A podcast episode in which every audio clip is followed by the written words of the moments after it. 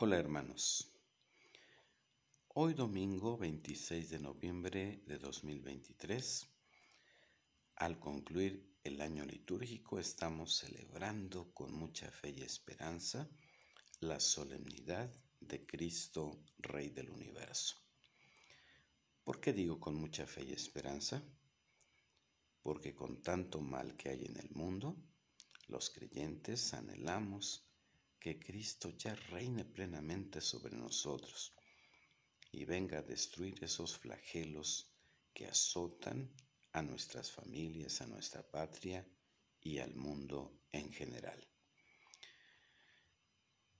La fiesta, sin embargo, tiene el riesgo de ser malentendida. ¿Por qué? Porque para el mundo un rey es un soberano que vive en un palacio, alejado del pueblo, alejado de su realidad y lleno de lujos.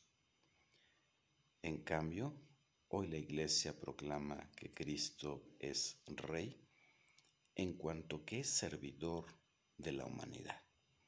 Él mismo dijo, yo no he venido a ser servido, sino a servir. Y su nacimiento en un pesebre, así como su entrada en Jerusalén, humilde y montado en un asno, lo ejemplifican claramente. Pero ¿de qué se trata la proclamación de Cristo como Rey del universo? El Evangelio lo aclara.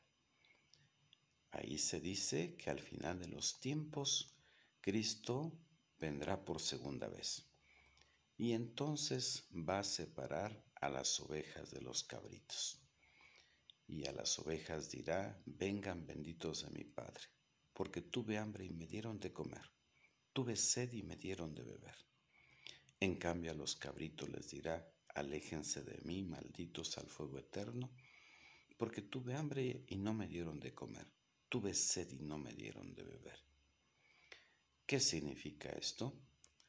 Significa que Cristo ya reina en aquellos que hacen caridad pero no reina plenamente porque muchos todavía viven en el egoísmo.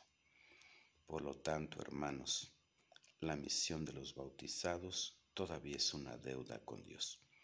Necesitamos enseñar a la humanidad a encontrar el rostro de Cristo en el hermano necesitado. Gracias. Dios les bendiga a todos.